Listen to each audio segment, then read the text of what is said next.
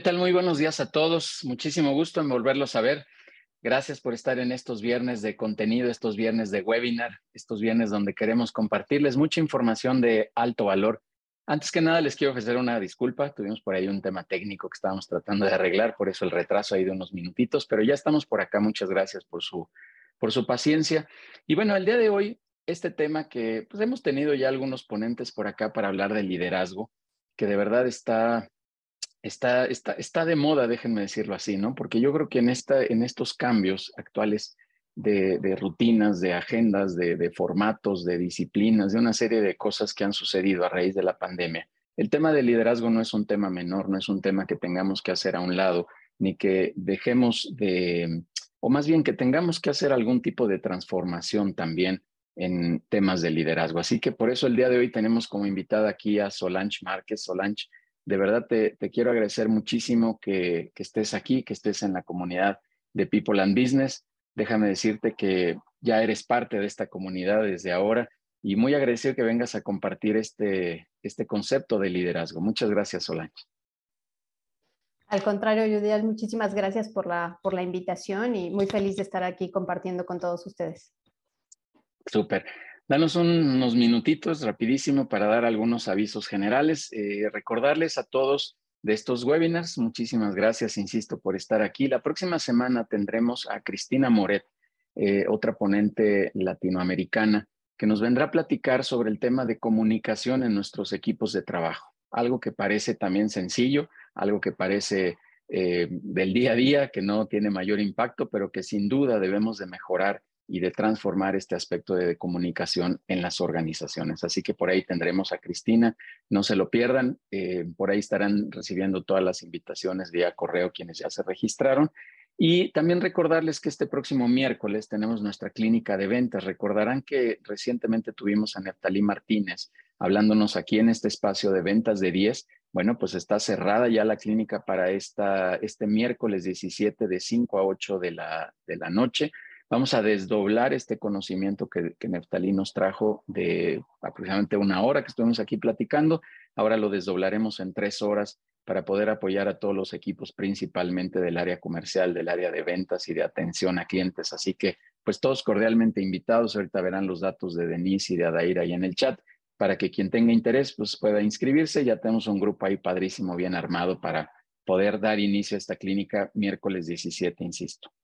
Eh, todos cordialmente invitados también a nuestros eventos de networking que tenemos los lunes de 6 a 8 de la noche eh, vía Zoom. Eh, todos los lunes estamos sesionando para hacer vinculación empresarial, para hacer este, este relacionamiento que de verdad cada vez está más interesante, cada vez hay más empresarios, así que por favor vengan, quien guste tener una invitación, igual escriban ahí por favor a los datos de Adair, que ya los veo en el chat. Eh, o de Denise o de un servidor, como gusten, de Vivi, de Neftalí, de quien quieran del equipo, escríbanos y con gusto lanzamos esa invitación para todos ustedes. Les comento, eh, para todos los norteños de la ciudad, vamos a hacer un networking en la, en la zona norte de la ciudad. El primero lo hicimos en la Condesa, el segundo nos fuimos hacia el sur, en las Águilas, y ahora nuestro tercer evento de networking presencial lo vamos a hacer en, la, eh, en el norte, seguramente por ahí en la zona azul, lo más verde, satélite, por esa zona, para complacer a los que me, me dijeron eh, que son del norte y que por qué no me iba para allá. Ya está, vamos, estamos planeándolo. Yo creo que en unas dos o tres semanas más o menos estará coordinada esta reunión. Y bueno, pues invitarlos a los demás eventos que tenemos, ¿no? Al programa de radio que generamos también eh, a través de entrevistas a la comunidad de People and Business, a los consejos directivos, que siempre lo diré de esta manera, ese es el corazón de People and Business, eso es por lo que nacimos y eso es lo, eh, por lo que queremos estar aquí apoyando a todos los empresarios. Em, y em, eh, perdón, y, y, bueno, pues invitación a todos estos, estos espacios que tenemos para todos ustedes. Muchísimas gracias. Escríbanos, ahí están todos los datos, síganos en redes sociales, todo se llama People and Business, en las cinco principales redes, el eh, Facebook, LinkedIn, Instagram, YouTube y recientemente ya también en TikTok estamos poniendo por ahí algo de información. Muchísimas gracias. Pues vamos a arrancar ya para no comer más tiempo. Solange, de nuevo, de nuevo muchísimas gracias por estar aquí y déjenme leer unas cuantas líneas, literal subrayo, unas cuantas líneas, porque es una trayectoria espectacular la de Solange y, me siento muy complacido de que hoy lo hayamos logrado traer a una ponente de este calibre. Muchísimas gracias, Solange, de nueva, de nueva cuenta. Eh, Solange Márquez es coach certificado por Blue Thinking International, entrenadora de Lego Serious Play, certificada por Global Managers, es conferencista internacional y tiene antecedentes mixtos como ejecutivo en empresas multinacionales como Pfizer, Kraft y escritora, escritora y académica y empresaria en los negocios de, asuntos públicos por 20 años. Es abogada con una maestría en la Universidad de York y, PhD con honores en la Facultad de Derecho por la UNAM. Es columnista del diario El Universal desde hace 14 años y tiene varias colaboraciones en programas de radio, televisión como analista de asuntos internacionales y políticos, coautora del libro más vendido de Amazon, Climate Abandoned, eh, eh, capítulo Crisis Climática y Futuro de la Democracia. Fue VP del Consejo Mexicano de Relaciones Exteriores y ahora es delegada de México en Canadá. Ha impartido conferencias en muchos países como Albania, Alemania, India, Marruecos, Corea del Sur, España, Tailandia, Reino Unido, Estados Unidos y muchos más, ahora México y People and Business también, Solange. En 2006 fue nombrada, eh, fue nombrada por la Organización de las Naciones Unidas portavocera de la Juventud para los Objetivos del Desarrollo del Milenio, conferencista TEDx en el título Democracia en Crisis y Cambio Climático. También forma parte eh, padrísimo de la, de, Asociación de LATAM Speakers Associations, Association, perdón, en donde eh, pues es una comunidad de muchísimos conferencistas a nivel internacional. Varios de los que han estado aquí en la comunidad de People and Business eh, pertenecen a esta, a esta asociación encabezada por Victoria Holz, la presidenta, que hemos logrado también con Antonio Ortiz una alianza padrísima y por eso hemos invitado a conferencistas de este calibre y que me, honra mucho tenerlos por acá. He de decirles que LATAM Speaker también es, es parte de la asociación global de speakers más importante del mundo, que es la Global Speakers Federation. Y por obvias razones, pues tenemos este, este contenido de muchísimo valor. Así que, Solange, muchísimas gracias. Basta de credenciales, es espacio. Vamos a apagar los micrófonos. Y como siempre, les reitero, ahí habrá espacio para que pongan alguna pregunta. Al final lo, iremos atendiendo, su micrófono si lo quieren abrir para preguntar cualquier eh, aspecto de la, de la charla que hoy tengamos con Solange. Vamos, vamos a arrancar, Solange. Muchísimas gracias por estar aquí, gracias por compartir. Ya estamos por aquí, casi 80 empresarios, así que vamos a darles tu espacio. Gracias y bienvenido. Nuevamente, gracias, Judiel. Eh, súper, súper contenta de, de, poder compartir el día de hoy con, con todos y todas ustedes. Y bueno, pues eh, si me permiten, voy a compartir muy rápido mi pantalla.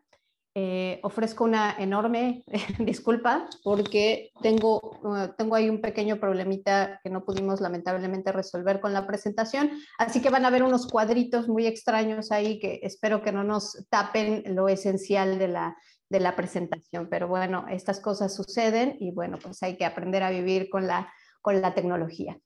Eh, muy bien, eh, la plática del día de hoy se titula Liderazgo Consciente, Humildad y Feedback.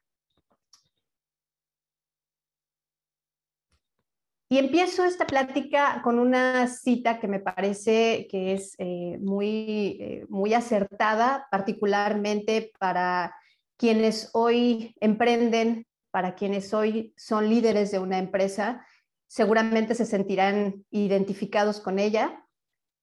Y dice así, el éxito consiste en ir de fracaso en fracaso sin perder el entusiasmo. Esta frase eh, se le atribuye a Winston Churchill, y bueno, pues nada puede definir mejor la propia carrera de Winston Churchill, el entonces primer ministro inglés durante la Segunda Guerra Mundial. Su carrera eh, fue precisamente marcada por fracaso tras fracaso tras fracaso. Desde la primera vez que fue parlamentario en 1900, eh, tuvo muchísimos errores, participó en, incursiones eh, armadas en diversos lugares en la Primera Guerra Mundial, con la pérdida innumerable de vidas, con errores estratégicos que le costaron muchísimo en términos de la reputación que tenía en su propio país. Tuvo errores graves cuando fue ministro de Finanzas eh, eh, y llevó la economía en, Gran Bretaña, tuvo malas gestiones con la relación eh, entre Irlanda y el Reino de Gran Bretaña y bueno, pues era error tras error tras error. Y entonces por eso me gusta a mí recuperar la carrera de, Churchill, porque no solamente tuvo errores previos a su carrera, a, su, a, su, a, su, gestión como primer ministro durante la Segunda Guerra Mundial, sino también como primer ministro de la Segunda Guerra Mundial. Y sin embargo, hoy por hoy no podríamos entender el resultado de la Segunda Guerra Mundial, el que los aliados hayan ganado por suerte al, imperio nazi, si no hubiera sido por, Churchill. Aún durante la guerra, eh, como jefe del almirantazgo del entonces primer ministro Neville Chamberlain, tuvo un error muy grave eh, durante la incursión en Noruega. Los alemanes habían llegado y habían tomado ya el país, habían tomado Noruega, y Churchill eh, decidió, estaba convencido de que podía vencer a los, a los alemanes y recuperar Noruega. Su mayor interés principalmente era poder crear en la comunidad eh, británica este espíritu y motivarlos a que era posible vencer al imperio alemán. Eh, sin embargo, el entonces primer ministro Neville Chamberlain eh, estaba decidido a no ir a la guerra. Él estaba decidido a negociar lo que fuera necesario para evitar una guerra nuevamente. Recuerden que ya habían pasado por una Primera Guerra Mundial, así que Neville Chamberlain estaba decidido a no ir a una Segunda Guerra Mundial y trató de negociar con, con Hitler. La negociación, eh, los acuerdos de Múnich eh, fueron absolutamente desastrosos. En esa negociación, Inglaterra cierra un trato con Alemania, con, Hitler. Neville Chamberlain le da la mano a Hitler y acuerdan que Alemania se quedaría con una región en Checoslovaquia, la región de los Sudetes, y le permitirían invadirla y quedarse con ella. Eh, algo verdaderamente lamentable, pero que además no fue una razón para evitar que Alemania siguiera con sus intentos de seguir dominando eh, eh, el resto de Europa. bueno, pues una vez que esto, que esto sucede, Neville Chamberlain trae a, invita a, Churchill como parte de su, de su gabinete, lo lleva y bueno, Churchill lo primero que hace es tratar de recuperar, porque entonces ya habían invadido Noruega y trata de recuperar en Noruega a través de una acción sumamente lamentable en la que pierden no solamente muchísimo armamento, eh, pierden barcos, pero además se pierden 1.800, 1800 vidas de soldados británicos. Eh, su actuación solo sirvió para empeorar las cosas y algunos historiadores han, han señalado que Churchill cambiaba constantemente de opinión eh, intervenía en las decisiones de sus, de sus almirantes y, los exasperaba, ¿no? Los exasperaba porque ya se estaban tomando decisiones y entonces él entraba a los cuartos de guerra y, daba su opinión y cambiaba los planes.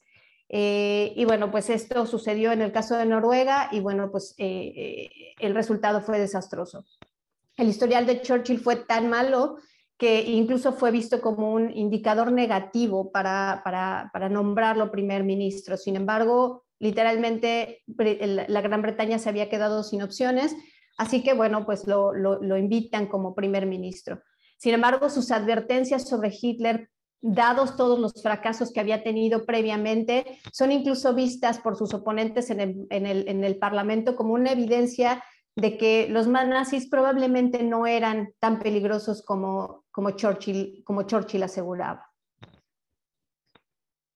Voy a seguir con la historia de, Churchill porque tiene mucho que ver con lo que vamos a hablar el día de hoy. Sin embargo, quisiera eh, continuar señalando que para ustedes, para quienes estamos en el mundo de los negocios, normalmente queremos que las cosas se muevan, tenemos una idea, tenemos una dirección, tenemos planes, creamos estrategias y sin embargo, a veces parece ser que esto no es suficiente. De eso se trata el liderazgo eh, consciente. El liderazgo consciente es un proceso mediante el cual un líder se vuelve radicalmente responsable, consciente de sí mismo y se enfoca en construir una cultura del nosotros por encima de una cultura solamente del yo. ¿Cómo podemos lograr esto? ¿Cómo, ¿Qué necesitamos nosotros como líderes para poder eh, avanzar y convertir nuestro liderazgo en un, en un tipo de liderazgo consciente. Y para poder comenzar, para poder responder a esto, necesitamos responder una primera pregunta, que es, ¿en dónde estoy? Ahí se me quedó trabado. No sé si me siguen escuchando, perdonen, porque me parece que tengo mala conexión. No, sí, sí, te escuchas. Está la lámina que dice liderazgo consciente, we over. Te agradezco muchísimo, Judiel, es que me aparecía ahí que no, que no me estaban escuchando. Muy bien. La pregunta que hay que responder entonces es, ¿en dónde estoy? Y para responder a esta pregunta, simplemente la herramienta es muy sencilla, es una línea. Esta línea nos va a indicar en dónde estamos. Cuando alguien está por encima de la línea, estamos sobre la línea y hacia abajo de la línea estamos debajo de la línea. ¿Qué significa esto? Aquellos que están sobre la línea ven la vida a través, debajo de la línea, ven la vida a través del lente de una víctima. Siempre eh, está eh, interpretando la vida como me sucede solo a mí, lo que me pasa a mí. Para quienes están por encima de la línea, piensan en la vida como en algo que está sucediendo alrededor de mí, pero no solamente contra mí. Las personas que están encima de la línea, los líderes que están por encima de la línea, son abiertos, son responsables y particularmente están comprometidos con el aprendizaje. Las personas que están por debajo de la línea son personas que están cerradas. Perdónenme. Ahí me escuchan, ¿verdad? Es que horror. No puedo, no puedo escucharlos bien. Entonces, de repente me aparece pausado. Sin, una disculpa. Okay. Pero todo eh, bien, ¿eh? Todo bien. Gracias. Si, si, me dejan de escuchar para no tener no estar yo interrumpiendo, este, pónganme un mensajito ahí nada más y díganme que no me escuchan o algo para que ya no tenga problemas porque me aparece eh, eh, friseada, eh, congelada mi pantalla. Muy bien, las personas debajo de la línea son cerradas, se encuentran a la defensiva normalmente, no, no, no, reciben, no, no reciben la crítica de manera abierta y están comprometidos con tener la razón, no con el aprendizaje, sino con, siempre estar ellos eh, eh, eh, en dominio o en control de la razón. Las personas por debajo de la línea consideran que en su vida nunca hay suficiente Nunca hay suficiente dinero, nunca hay suficiente tiempo, nunca hay suficiente espacio, nunca hay suficiente energía, nunca, nunca hay suficiente, ¿no? Entonces nos quejamos, que las personas que están debajo de la línea se quejan cotidianamente de todo lo que les hace falta, de todo lo que no tienen, de todo lo que es insuficiente en su vida, porque les sucede a ellos. Y entonces esto que sucede para, para las personas se convierte en una amenaza, se convierte en algo que está constantemente amenazando el control que tienen sobre su vida, la seguridad de las cosas que suceden a su alrededor, la seguridad de poder mantener un ingreso, de poder eh, controlar su propia, eh, su propia organización y también es una amenaza al reconocimiento que ellos esperan recibir de parte de la sociedad, al reconocimiento de que lo están haciendo bien, de que las cosas van muy bien y de que todo está perfecto. Entonces, todo, todo en ellos, en quienes están debajo de la línea, se convierte en una amenaza. Entonces, si alguien se acerca a hacer una crítica constructiva, si alguien se acerca a conversar sobre un tema que preocupa, los líderes que están debajo de la línea consideran esto o lo ven, eh, ven esto como una amenaza y ven a esta persona como un enemigo y no como un aliado. Por el contrario, para aquellos que están por encima de la línea, el mundo gira de manera totalmente diferente. Las personas que están por encima de la línea tienen una gran curiosidad, están muy interesados en escuchar, en aprender del resto, han entendido quienes están sobre la línea que es posible aprender de todos los demás, que todos los demás pueden convertirse en nuestros aliados, aún quienes consideramos nuestros adversarios. Las personas que están eh, por encima de la línea consideran que se puede aprender de todos y que todos nos pueden permitir hablar sin discutir, nos pueden permitir buscar soluciones y nos permiten buscar soluciones a los problemas que estamos enfrentando.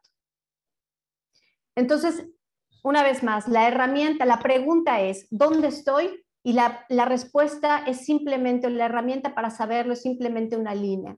Y entender si estoy debajo de la línea o estoy por encima de la línea.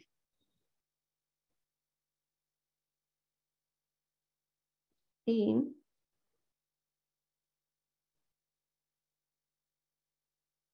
Muy bien. Y esta parte es muy importante. Bueno, ya me la brinqué porque le di un clic de más, pero es muy importante porque, porque nos habla de aprender de todos. Y aquí, hay, aquí entramos a los dos pilares que tienen que ver con la plática del día de hoy. Hay muchísimo más, pero los dos pilares tienen que ver, por un lado, con la humildad y por el otro lado, con el feedback. Y vamos a hablar más sobre eso en unos momentos. La siguiente pregunta que hay que hacernos entonces, una vez que ya pudimos ubicarnos, ¿dónde estamos ubicados? ¿Encima de la línea o debajo de la línea? Ahora que necesitamos definir dónde queremos estar. ¿Queremos estar por encima de la línea o queremos estar por debajo de la línea? ¿Y qué significa entonces estar por encima de la línea? Estar por encima de la línea es entender que nuestro aprendizaje conlleva un crecimiento, que todo lo que vivimos nos permite aprender y crecer. Quienes están por debajo de la línea se van a quedar simplemente con la idea de tener la razón, de siempre tener la razón, de yo soy el jefe, yo soy quien establece las reglas, yo soy quien dice cómo se tienen que hacer las cosas, y entonces no aprendemos y crecemos, simplemente tenemos la razón.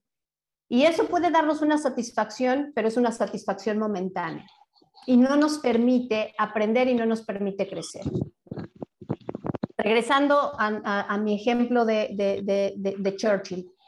En 1940 nadie veía la posibilidad de ganar. De hecho, eh, los líderes mundiales, eh, Roosevelt en aquel momento, se negaba abiertamente a apoyar a Gran Bretaña y se negaba a, incursionar en la guerra.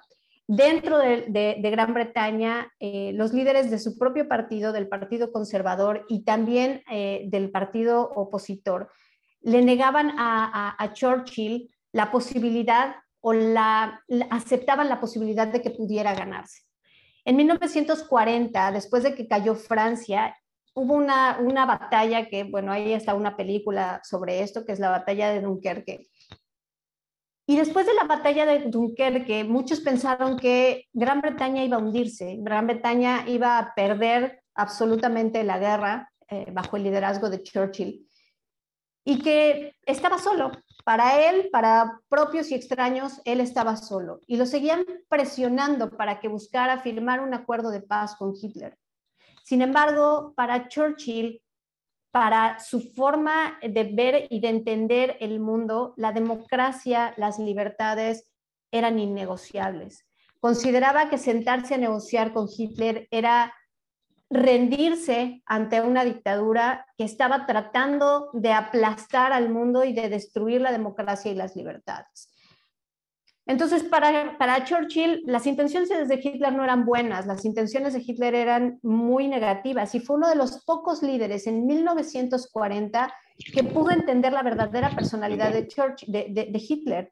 Hoy por hoy, visto tantos años después y en retrospectiva, sabemos quién era Hitler, conocemos sus intenciones, pero en 1940 incluso había muchos líderes en el mundo que lo recibían y le aplaudían y pensaban que era un gran líder y que podía, que bien, si bien había una guerra, que no era, no era tan malo, no hacía tanto mal. Inclusive los eh, campos de, de, exterminio, todo el holocausto fue entendido y fue aceptado a nivel mundial hasta después de que los, las fuerzas aliadas ocuparon Alemania y ocuparon los países donde estaba eh, y liberaron los países donde estaba Alemania y descubrieron los campos de, concentración. Hasta ese momento se creyó y se entendió la magnitud del desastre que había creado Hitler a su alrededor. Sin embargo, para alguien como Churchill era claro desde el principio. Él lo dijo desde un inicio. Pocos le creyeron,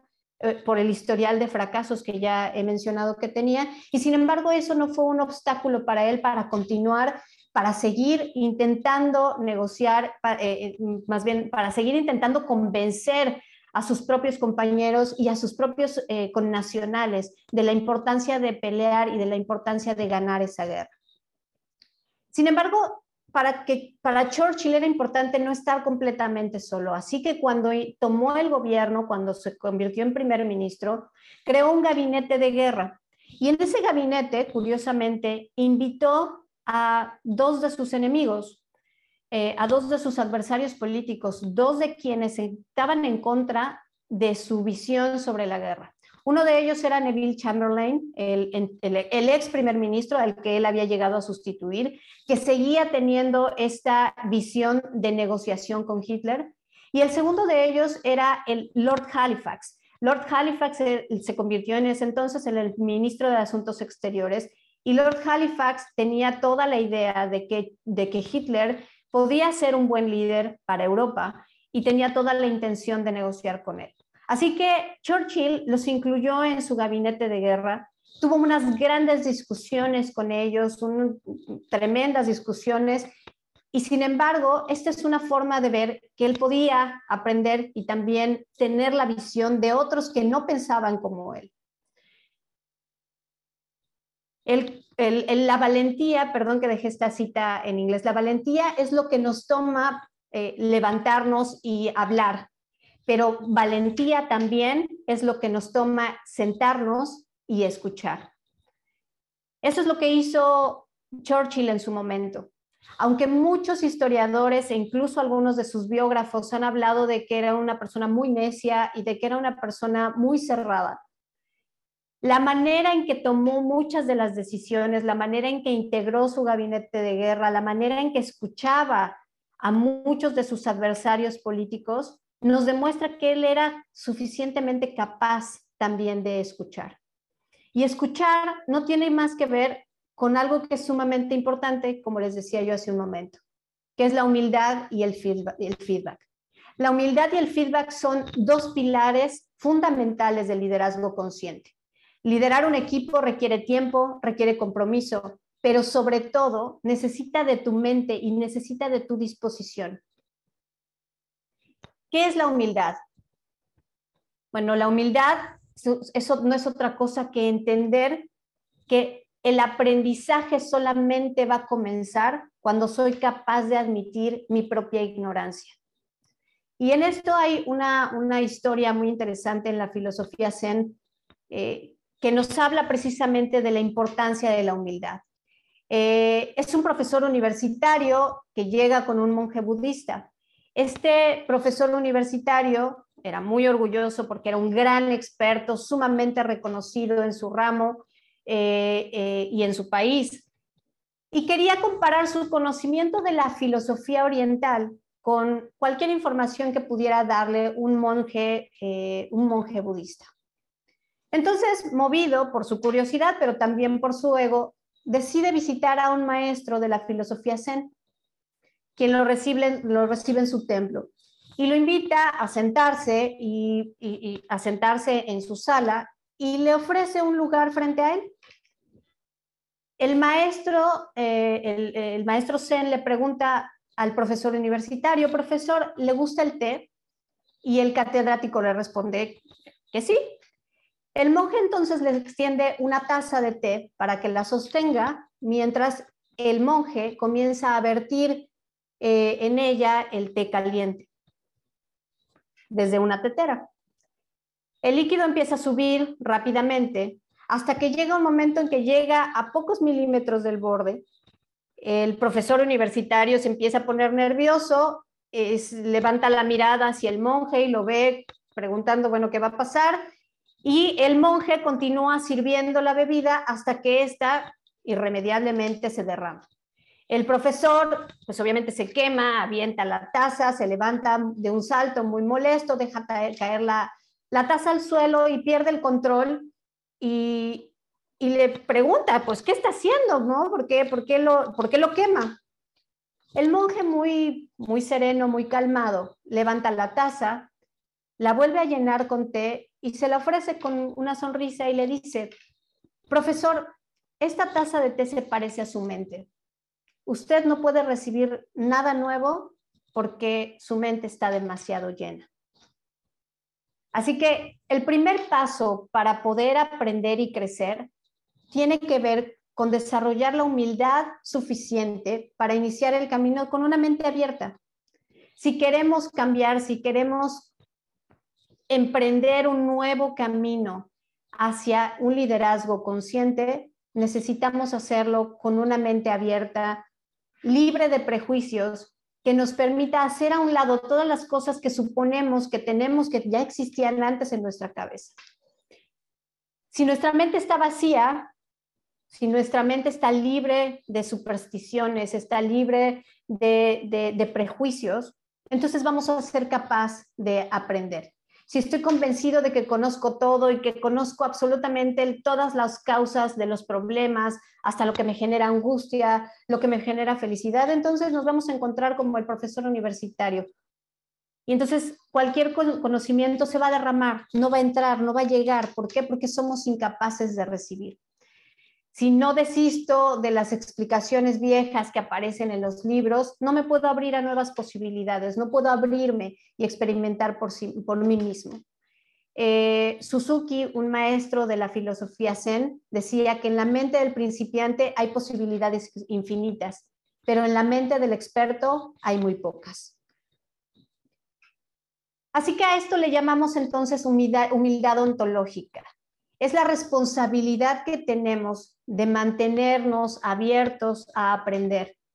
Asumir la responsabilidad de nuestras acciones es obviamente un primer paso para construir una vida y un liderazgo consciente. Cuando algo sale mal en nuestro trabajo, culpamos a los demás o asumimos nuestra responsabilidad. Cuando algo sale mal, buscamos a quién culpar, buscamos quién fue el responsable o asumimos también que nosotros pudimos haber tenido un, error y que también nosotros pudimos tener responsabilidad. Es hora de asumir responsabilidades en nuestras acciones. Y con esto, y para hacer esto necesitamos empezar por modificar nuestro lenguaje, por modificar nuestro vocabulario, porque las palabras importan e importan mucho. Necesitamos dejar de decir es inútil y empezar a decir todavía no he encontrado la solución. Debemos de dejar de decir tengo que irme y empezar a asumir la, responsabilidad de una decisión, quiero irme.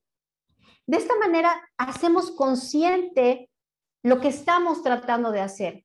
Lo, lo, hacemos consciente al momento en el que lo verbalizamos. Y esas palabras tienen un gran poder dentro de nuestras acciones y dentro de nuestra mente.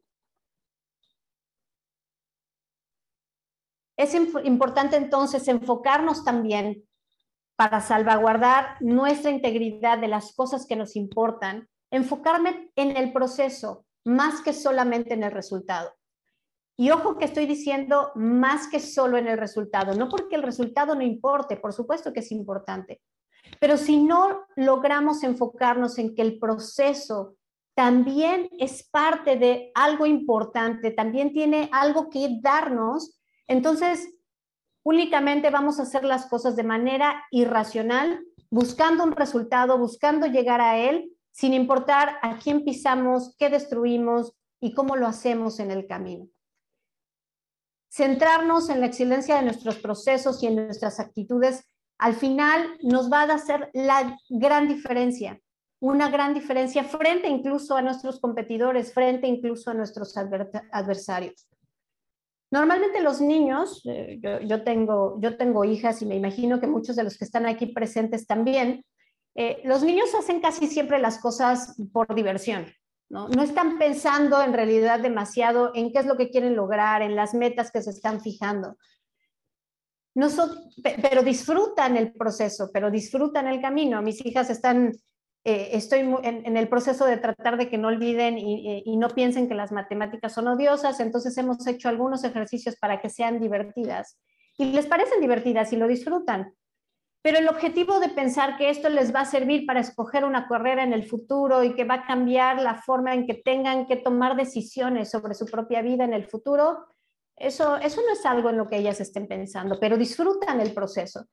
Entonces, nosotros tenemos que tomar las dos cosas. Tenemos que tomar la importancia que dan, por ejemplo, los niños al proceso, cómo lo disfrutan, cómo lo, cómo lo viven, pero también tenemos que enfocarnos en que esto va a tener una incidencia en el resultado, que esto nos va a llevar a un mejor resultado todavía. En un estudio, cuando se le pidió a diversas personas que eh, nombraran a las personas que, admiraban, muy rara vez eligieron a una persona rica, poderosa, hermosa o muy famosa. Los, participantes eligieron normalmente a individuos con atributos que se parecían a los suyos, a individuos que buscaban incidir en el proceso. Así que entonces los líderes conscientes reconocen los puntos de vista de otros. Ser humilde nos, hace abrirnos a respetar y aprender de lo que los demás tienen que decir. Muchas veces nos sentimos frustrados porque los demás no ven el mundo como nosotros lo vemos, no ven las cosas como nosotros las vemos. Sin embargo, es importante que nosotros también tratemos de verlo como lo ven ellos, como lo ven los demás, porque probablemente al no verlo nos estamos perdiendo de algo muy importante. Jean Piaget, un psicólogo del desarrollo infantil, eh, hizo en algún momento un, experimento que es ahora un clásico y que, nos habla sobre la perspectiva les dio a, los niños, a un grupo de niños, bloques de madera. Con un lado, en un lado del bloque estaba pintado de verde y el otro lado estaba pintado de rojo. Entonces, eh, eh, Jean Piaget, el investigador, sostuvo un bloque con el lado rojo viendo hacia él y mostrando el lado verde a los niños. Y les preguntó a los niños qué color veían. Los niños obviamente respondieron que veían verde. Y luego él les preguntó qué color estaba viendo él. Los niños más pequeños le dijeron de nuevo que verde, porque todavía no tenían la capacidad de ver en perspectiva. Sin embargo, los niños más, más grandes, los niños que ya tenían seis o siete años y que habían llegado a un punto en su desarrollo en el que tenían esta capacidad de cambiar de perspectiva, le dijeron que veía rojo. Cuando nosotros somos capaces de ver el rojo, somos capaces de ver en los ojos de otra persona, a través de los ojos de otra persona. Y eso nos hace aprender, eso nos hace crecer y eso además, pues obviamente es una parte que nos permite romper el ego y la arrogancia de que solamente el verde es importante, el rojo también es importante. Y aquí entramos a una segunda parte de estos dos pilares, que es el feedback. Desarrollar la humildad conlleva aprender directamente de los demás, a dar y recibir retroalimentación, que normalmente se le conoce como feedback. Entonces debemos diferenciar entre dar feedback y recibir eh, retroalimentación. Para poder dar y recibir necesitamos formular el feedback desde tres perspectivas, desde yo observo, yo aprecio y yo te sugiero.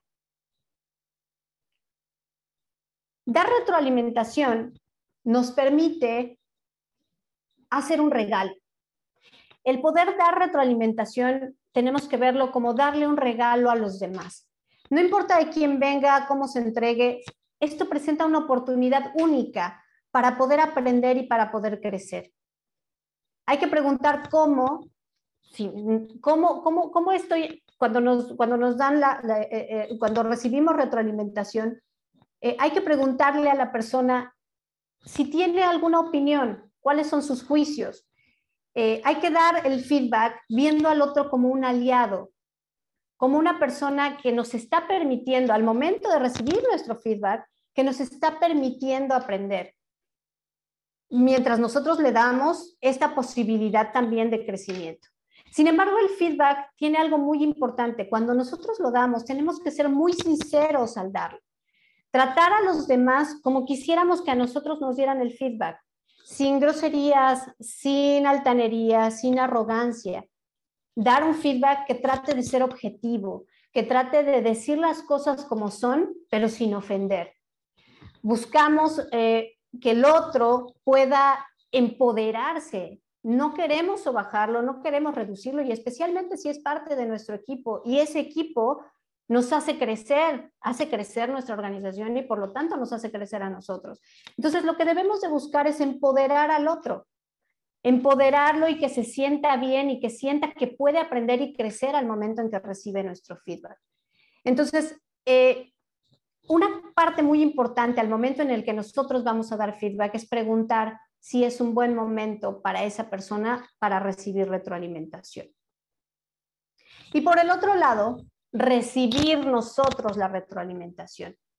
Y la retroalimentación, para poderla recibir, necesitamos otra vez una mente abierta, necesitamos estar dispuestos a escuchar al otro, estar dispuestos a aprender del otro y hacer preguntas.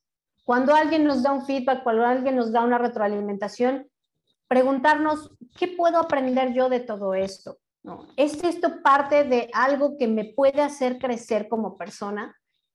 Y algo muy importante, hay que agradecer a los demás cuando nos dan retroalimentación, porque entonces además les estamos reconociendo, les reconocemos su habilidad, les reconocemos su actitud y les reconocemos el interés por hacernos crecer. Si no estamos dispuestos en ese momento a recibir el feedback porque en ese momento nuestra mente no está abierta, no lo hagamos. Hagámoslo únicamente cuando estemos dispuestos, cuando abiertamente, cuando nuestra mente esté abierta para recibir la información y para cuando estemos dispuestos a aprender de esto. Ya, ya, voy, a, ya voy a terminar, les prometo. Cuando Winston Churchill estaba viviendo los días más oscuros de la, de la Segunda Guerra Mundial, tenía realmente muy pocas armas a su disposición. Pero lo que hizo fue atacar con palabras, convencer a sus correligionarios, convencer a los ciudadanos británicos de que era posible ganar la guerra. Pero lo hizo con una gran integridad. Churchill nunca les mintió a los ciudadanos británicos. Cada vez que se producía una calamidad, cada vez que había eh, una, una batalla perdida, cada vez que algo malo sucedía, lo decía, decía toda la verdad, siempre, al pueblo. Y fue por esta vía como logró neutralizar la propaganda nazi, como logró evitar que los nazis se metieran en la mente de los ciudadanos británicos. De nada servía que los nazis pregonaran que todo iba mal en Gran Bretaña si era el primer ministro el primero en reconocer que las cosas iban mal en reconocer aquello que no estaba funcionando. Sin embargo, cuando llegó el momento de anunciar triunfos, la credibilidad que tuvo Churchill fue inaudita, una credibilidad máxima, porque entonces todos sabían que decía la verdad, que si, había, que si no había sido capaz de mentir en los momentos más grises y en los momentos más oscuros de la guerra, entonces era posible creerle que ahora sí era posible ganar la guerra. Winston Churchill eh, en palabras de algunos de sus, de sus adversarios e incluso en palabras de sus propios almirantes a los que les llegaba a arrebatar las decisiones eh, de las batallas, decían que Churchill tomó el idioma inglés y lo envió a la batalla. Con sus palabras cambió la realidad de su país y cambió la realidad del mundo. Nunca te rindas, nunca te rindas, nunca, nunca, en nada grande o pequeño, pequeño, nunca cedas, excepto, decía Churchill, por convicciones de honor y de buen sentido. Nunca se rindió, Churchill nunca se rindió, siempre fue un líder íntegro, siempre leal a sus convicciones. Así que en conclusión, el liderazgo consciente es liderazgo íntegro y la integridad no es otra cosa que la cualidad o el estado en el que nos mantenemos en congruencia entre lo que pensamos y lo hacemos, entre lo que decimos y la forma en que lo actuamos. Muchísimas gracias, muchísimas gracias por su, por su atención y bueno, pues estoy abierta a preguntas. Eh, este, es mi, este es mi correo electrónico por si alguien tiene interés en, en contactarme. Muchísimas gracias, Judiel. Al contrario, Solange, muchísimas gracias a ti. Vamos a, exacto, gracias. Vamos a apagar ahí la, la, presentación. Y eh, si me permites continuar, voy a poner un video. Ya hay un par de preguntas por acá. Eh, déjame poner rapidísimo un video que me acaba de llegar y que me parece extraordinario. para quien no sepa, que todos saben, soy súper futbolero y entonces estos videos me gustan más porque tiene ahí una eh, padrísima analogía con el entrenador eh, Jürgen Klinsmann de la selección alemana y que habla justamente del tema del liderazgo. Lo, voy a poner por acá. Denme un segundo. ahí lo deben de ver. Ya se ve en la pantalla, ¿verdad? Listo.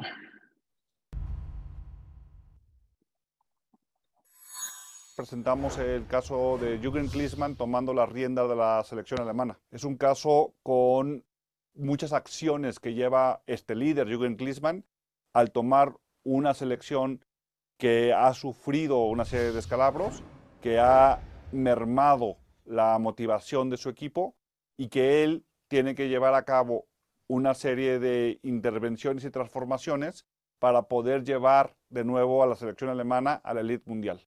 Es un caso de éxito, por supuesto, desde el punto de vista de estos diferentes pasos que lleva el líder para poder llevar a cabo la transformación. Pero también es un caso que nos hace preguntarnos internamente en nuestra organización qué es lo que hacemos para poder llevar a cabo nuestra propia transformación y qué diferencias existen entre los estilos de liderazgo para poder captar la atención y las emociones de las personas. El caso inicia con una negociación en la que Jürgen Klinsmann decide y aceptar el reto de tomar la selección alemana, pero él seguiría viviendo desde Los Ángeles. Entonces parece ser que es un director ajeno o lejano a la realidad que vive el fútbol alemán. Sin embargo, sus primeras acciones consisten en darle la oportunidad a los jugadores de decidir cómo quieren ganar los partidos y transforma entonces el juego defensivo que caracterizaba a la selección alemana en un juego ofensivo, rápido, veloz, agresivo, que requerirá también nuevas capacidades. Y eso también en este ir y venir entre la relación que existe entre el campo de fútbol y la empresa, la pregunta que surge es qué capacidades necesito crear en mi organización para poder llevar a cabo esta transformación. Y estas capacidades muchas veces las tenemos que buscar fuera del entorno en el cual la organización se ha desarrollado. Al momento de tomar Jürgen Klinsmann la selección y hacer estos primeros cambios, también les entrega la confianza al cambiar la sede de donde entrenaban antiguamente y luego eh, aceptar la presencia de las esposas en las concentraciones, lo cual es sumamente disruptivo, pero les entrega la responsabilidad de la gestión al propio jugador. Es decir, aquellos jugadores que podrán estar en el campo de juego son los que se mantienen con los méritos suficientes y sobresalen del resto. Eso también sucede en las empresas, ¿no? Muchas veces en nuestra organización pensamos primero en la jerarquía, en el seniority de nuestros colaboradores, cuando deberíamos estar pensando en aquellos que realmente son capaces de crear diferencia en la organización. El caso continúa, pasa una serie de, otros cambios y luego es muy importante resaltar que en cualquier proceso de transformación vuelve a haber una bajada en el desempeño, que es normal y que está relacionado con el cansancio, pero también con la necesidad de que el líder vuelva a implementar un momento de ánimo, pero también de acciones que remotiven a los colaboradores. En ese momento, Jürgen Klinsmann y también entonces el director de empresa debe de preguntarse quiénes deben de formar parte de este equipo y de esta coalición que me ayudará a gestionar el cambio, quiénes ya están desgastados y a quiénes debo de incluir ahora. ¿Están todas las áreas o no? De tal manera que la recomposición de ese equipo de nuevo repunte la energía hacia el cambio y hacia el objetivo final y hacia esa visión magnánima que se ha planteado el líder al momento de la transformación. El caso termina con la selección alemana en Alemania terminando en el tercer lugar. Y una de las principales preguntas que surgen durante la discusión al final en el aula es si Jürgen Klinsmann tuvo una gestión exitosa. Porque si bien quedan como tercer lugar, habría que preguntarse si ese era el objetivo final o habría que establecer una transformación mucho más radical y de gran calado, que era lo que estaba realmente buscando Jürgen Klinsmann. La realidad es que la sesión se divide y dependerá del estilo de cada uno de los directores. Lo que sí concluimos es que es necesario dar transparencia y visibilidad, así como claridad al director responsable de la gestión del cambio sobre lo que se espera de él. De otra manera, la serie de objetivos que se buscan alcanzar no sabremos si se están logrando. Esta transparencia y esta claridad sirve como los limitantes para encauzar los esfuerzos del director. Finalmente, habría que también responder al riesgo que tiene el contratar un colaborador tan disruptivo en una organización. Y otra vez para eso debería existir un consejo directivo que sea responsable y corresponsable de acompañar a este director en su transformación radical, de tal manera que tampoco dañe el presente de la organización.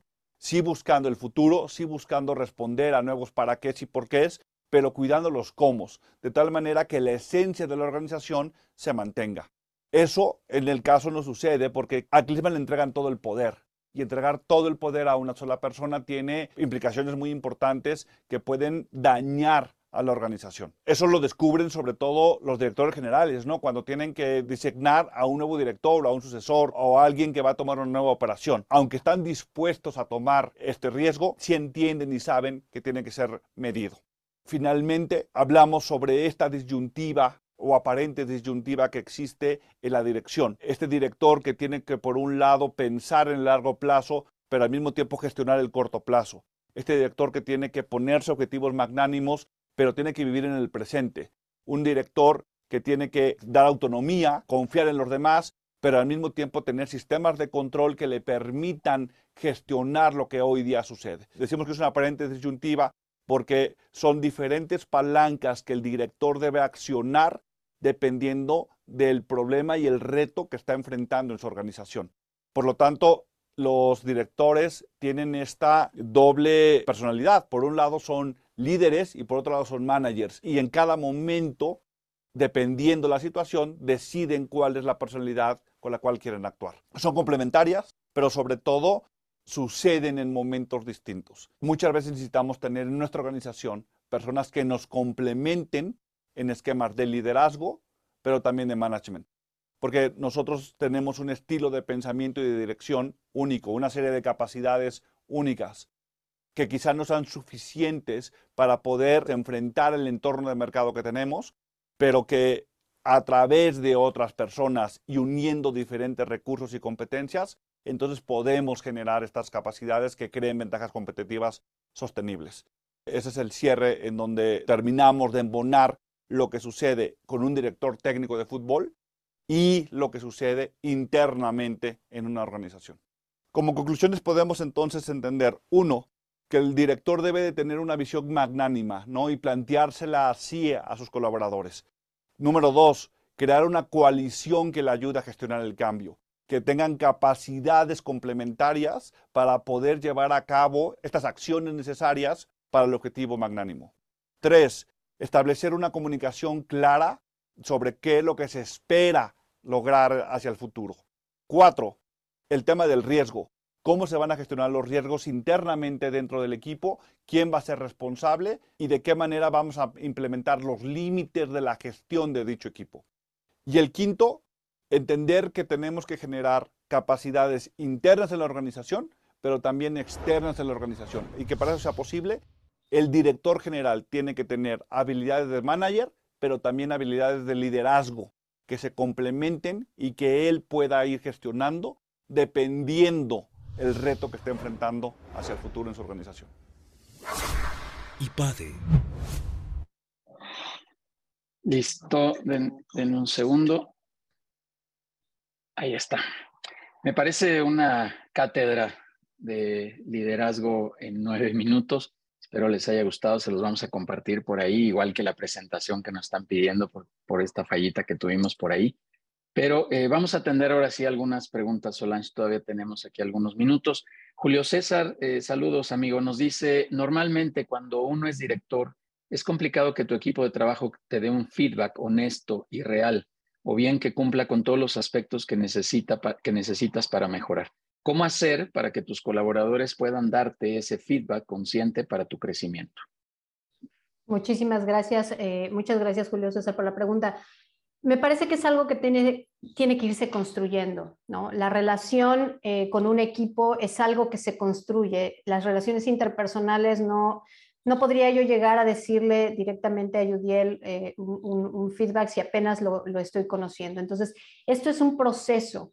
Y en ese proceso, cuando empezamos a crear ese proceso, cuando nuestros colaboradores ven que nosotros somos capaces de dar un feedback honesto, un feedback real, un feedback, feedback sincero, esta retroalimentación que permite crecer, ellos van a empezar a tener esta apertura con nosotros, pero nosotros tenemos que abrir la, abrir la puerta porque nosotros somos los líderes. Si ellos no ven en nosotros esta apertura, primero va a ser muy difícil construir ese entorno de confianza para que ellos puedan acercarse a nosotros de manera directa y personal a poder compartirnos algo que nos permita verdaderamente crecer. Muchas gracias, súper. Eh, José Aguirre nos pregunta, ¿podría recomendar algún libro sobre Winston Churchill? Ah, por supuesto, el, que está ahorita de moda, eh, Las horas más oscuras, como para empezar a, leer sobre Churchill. Léanlo, está la película, tiene algunos, eh, algunos errorcitos ahí de, eh, históricos, pero, pero también se las recomiendo, se las recomiendo mucho. Súper, muchas gracias. bueno, tu correo ya está por ahí, excelente ponencia, excelente, me enamoré del tema, excelente ponencia, excelente presentación, gracias por el tiempo. Eh, me acaban de crear las ganas de investigar de Winston Churchill, súper. Gracias otra vez, felicidades. Eh, mm, mm, permítanme identificar. Liliana Peña nos dice, me encantó tener la humildad de identificar en dónde estamos en la línea, eh, abrirlos, abrir a, la apertura de nuevos conocimientos, estar en modo aprendiz y aceptar feedback. Súper. cuando inicias un proyecto de familia y ves eh, perdón, y ves que ya es muy necesario e importantísimo la delegación de funciones y que uno de los líderes no puede dejarnos crecer. ¿Quieres comentar algo? Mm, me dices un proyecto de es que, ah, bueno, es que me parece que ahí entonces lo que hay que hacer es un proyecto, ¿no? Eh, integral que en el cual todos, todos los líderes dentro de una organización estén dispuestos a entrar en, en un tipo de liderazgo consciente en empezar a cambiar su tipo de liderazgo. Y creo que ahí, bueno, pues obviamente como un proyecto de familia es muchísimo más importante que, se haga en ese entorno de confianza y en ese entorno de búsqueda de crecimiento en conjunto. Súper. Por aquí Oscar López, bueno, más mensajes de felicitación, por eso iba un poco lento. Eh, Oscar López nos dice, entonces el líder no solo debe hablar, sino también escuchar. Efectivamente, la escucha es, sumamente, es básica para, el aprendizaje mutuo, ¿no? Todos aprendemos al, escuchar también. Súper. Muchas gracias. Y ya no hay más preguntas en el chat, pero acá veo dos manos levantadas. Vamos a ir con, con Mario, eh, apodado el Metacoach, amigo, por favor. Te vamos a traer acá al escenario para que hagas tu pregunta. Adelante, amigo. Muchas gracias y felicidades a Solange. La verdad es que el enfoque que le diste al liderazgo es una especie como de vaso de agua fresca, ¿no? Es una, visión distinta. Yo soy un admirador personal de, algunos personajes de, la historia, el periodo de la Segunda Guerra Mundial y específicamente el personaje de, Churchill me parecen este, dignos de estudio. Y curiosamente, eh, conforme ibas eh, armando el, tema, eh, yo entendí, pues, efectivamente que, el líder debe tener una, pues una comunicación, ¿no? Hacia, hacia el equipo, pero una comunicación, como bien dijiste, honesta y sincera. Es decir, saber pasar las malas noticias de manera inteligente y sensible, ¿no? Churchill incluso eh, se bajó a pie en pleno bombardeo este, alemán y les dijo, pues yo no les ofrezco la victoria, les ofrezco sangre, sudor y lágrimas, ¿no? Y, de aquí para adelante no hay una luz al final del, del, túnel, lo que sigue es una friega buena y nos vamos a morir todos, ¿no? Y creo que eso es justamente lo que hace el quiebre para convertirse en un líder. Tiene toda una retaíla ahí de cosas y de, y de como ya los mencionaste, pero este ejercicio de comunicarse y de ser honesto en, la comunicación es justamente lo que el equipo necesita, ¿no? Eh, vemos ahora cómo un montón de tiranos este, eh, eh, quieren engañar al pueblo, dicen, no, todo va bien, este, las cosas están a todo dar, este, nos está yendo súper bien, lo que sigue es la liberación del pueblo. Pero, pero la realidad es que no, ¿no? Y cuando estamos al frente de una empresa, pues este, a, mí me preguntan mucho, porque yo asesoro a varias empresas, me, preguntan, bueno, ¿y qué hacemos con la inflación? Pues nada, no puedes hacer nada, no está en tu control. Lo que tienes que hacer es ponerte creativo y ver cómo sobrevives a esto porque es un periodo pasajero. No sé, mi pregunta hacia ti o comentario sería, ¿es esto eh, eh, eh, lo que, a lo que te referías, no? A ejercer la comunicación, ejercerla de manera este, asertiva y sin engaños, ¿no? De manera muy honesta, ¿o me equivoco? No, absolutamente, absolutamente. Y creo que en, Churchill hay, hay, un sinfín de rasgos que, han salido a la luz con el paso de los años. Se le ha criticado por muchísimas cosas, pero a final de cuentas me parece que su uso de las palabras, la comunicación tan directa, tan honesta, eh, y el mantener su integridad, que eso, eso también es sumamente respetable. A ver, él tenía claramente los valores que quería defender en, la sociedad británica, que era la democracia y las libertades. Y, muchos podían estar dispuestos o no a, seguirlo en esa lucha. Eh, algunos estaban dispuestos a ceder esas libertades y esa democracia en otros países, como cuando sucedió la invasión en Francia o con Noruega o con Polonia. Muchos estaban dispuestos a sentarse a negociar con Hitler mientras no le sucediera a ellos. Y Churchill no. Y creo que eso es sumamente rescatable porque habla precisamente de la integridad del líder.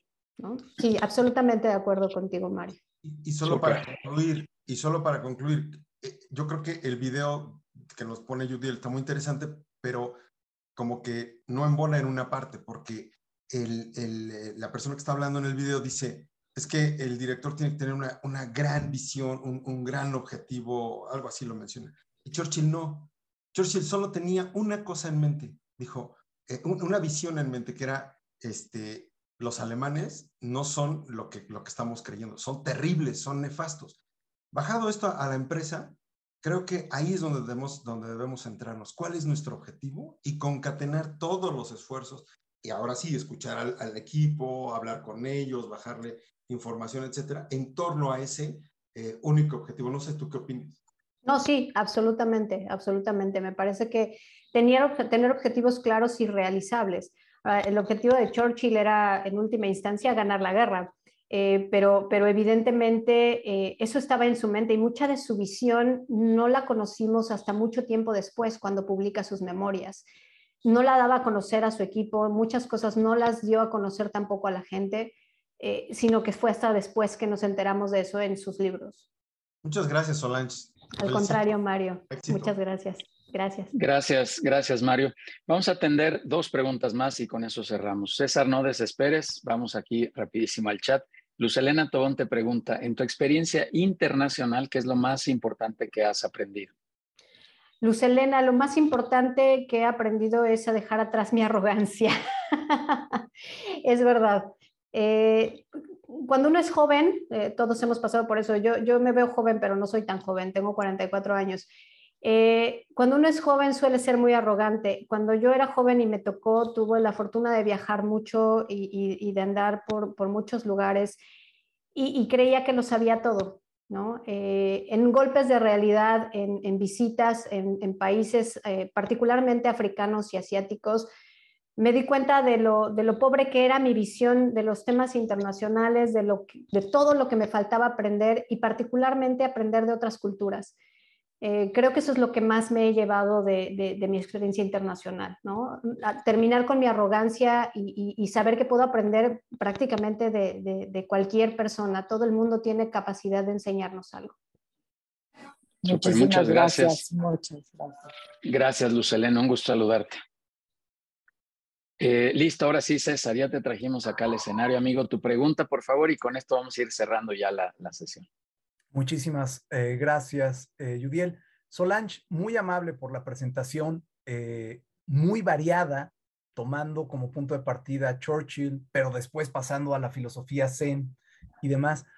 Tú que has puesto tanto foco en la figura de, de Churchill y teniendo que remontarnos a los 40, encuentras, al margen de preferencias políticas, ¿encuentras alguna figura en el ámbito internacional, nacional, que le llegue a los talones, a, la visión y el, arrojo que tuvo, que tuvo Churchill?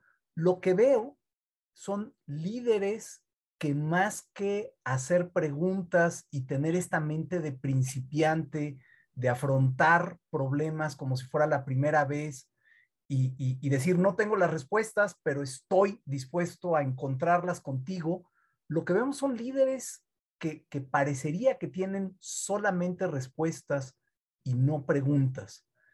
¿A quién encuentras que pudiera ser alguien que, tome la, estafeta que dejó Churchill? Híjole, complicada la pregunta. Eh, una, porque, porque a nivel nacional yo honestamente no veo a nadie. Eh, y el tema, el tema con Churchill también tiene mucho que ver con, el momento y el contexto. Ahora sí que el liderazgo, el liderazgo también lo podemos demostrar en, en un momento determinado y en una crisis. Y el liderazgo de Churchill solo se demostró en una crisis como la Segunda Guerra Mundial. Churchill fue el líder que, Europa y Gran Bretaña necesitaba en el momento adecuado. Estuvo ahí en el momento adecuado, pero muy probablemente si Churchill no hubiera estado, no tuviera, si Halifax no hubiera negado, no hubiera, no hubiera, hubiera aceptado ser primer ministro, Churchill no hubiera llegado y entonces nunca hubiéramos tenido al líder que, que tenemos. La historia sería completamente otra, evidentemente. Pero el momento de Churchill fue ese, el momento y la oportunidad. Y esto también nos habla de cómo podemos realmente aprovechar las oportunidades que nos da la vida. Porque él venía de una carrera absolutamente fracasada y muy probablemente si él no hubiera sido primer ministro eh, durante la Segunda Guerra Mundial hubiera pasado a la historia como un fracaso. Eh, y no, y pasó a la, historia como un héroe. Entonces, e, eso nos dice mucho de, cómo la vida nos pone en un contexto y en última instancia sabemos o no aprovechar esa oportunidad para hacer algo diferente y para sobresalir y para ganar o, simplemente para quedarnos eh, eh, en la mediocridad. Gracias, Solange. Super. Amigo César, muchas gracias por, por tu participación. Solange, pues eh, en verdad te quiero agradecer mucho que, que nos compartas todo este, este conocimiento, toda esta experiencia que tienes y, bueno, todas estas vivencias que lo hayas traducido de manera muy, muy simple, muy sencilla para poder aprender mucho más. Te, quiero compartir este reconocimiento, te lo haremos llegar eh, allá hasta tu, hasta tu casa. Eh, en reconocimiento, pues insisto, a, tu, a tu contenido, a lo que has venido a aportarnos hoy a esta comunidad, a estos viernes de, de webinars, estos viernes de contenido que nos encantan. Muchísimas gracias, Solange. Y solamente me restaría, bueno, perdón, ¿alguna idea de cierre que quieras hacer? Perdón. Pues no, ahorita les comparto en, el chat mis redes sociales y decirles que eh, eh, estoy de oferta y promoción para People and Business.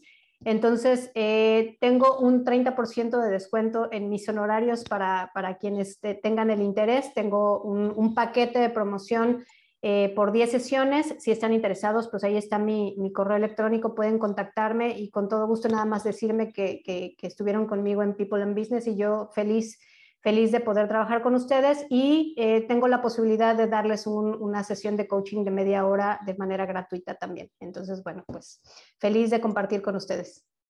Súper, muchísimas gracias, Solange. Vamos a escribirles por ahí en el, en, el registro, en el correo de registro que todos hicieron para estar por aquí y por ahí los, los podremos contactar y podremos hacer el cierre también si alguien se interesa en cualquiera de estas eh, eh, promociones, estos regalos que nos estás haciendo, Solange. Pues solo, solo me resta eh, agradecerles a todos, denme un segundo avisándoles o dándoles los avisos siguientes de cierre. El próximo webinar, el viernes, estará Cristina Moreta hablándonos del tema de comunicación en los trabajos, en los equipos de trabajo, perdón, para poder eficientar este, este elemento también fundamental en todas las organizaciones y todos nuestros equipos. El miércoles tenemos la clínica de ventas de 10, donde reforzaremos también conceptos de ventas, desdoblaremos todo lo que platicamos con Eftalí Martínez acerca de los aspectos de ventas comercial, de atención a clientes, etcétera, de poder manejar objeciones, cómo, cómo eficientar todo este proceso de ventas. Ahí lo tendremos el próximo 17 de agosto. Escríbanos y con gusto les mandamos información. De 5 a 8 de la noche tendremos esta, esta clínica y avisarles a todos los norteños que tendremos por ahí un networking en la zona norte presencial. Todos los lunes tenemos eh, el, networking, perdón, eh, vía Zoom, pero estamos haciendo algunas reuniones ahí en Casaba Roots, que forma parte de esta comunidad de People and Business.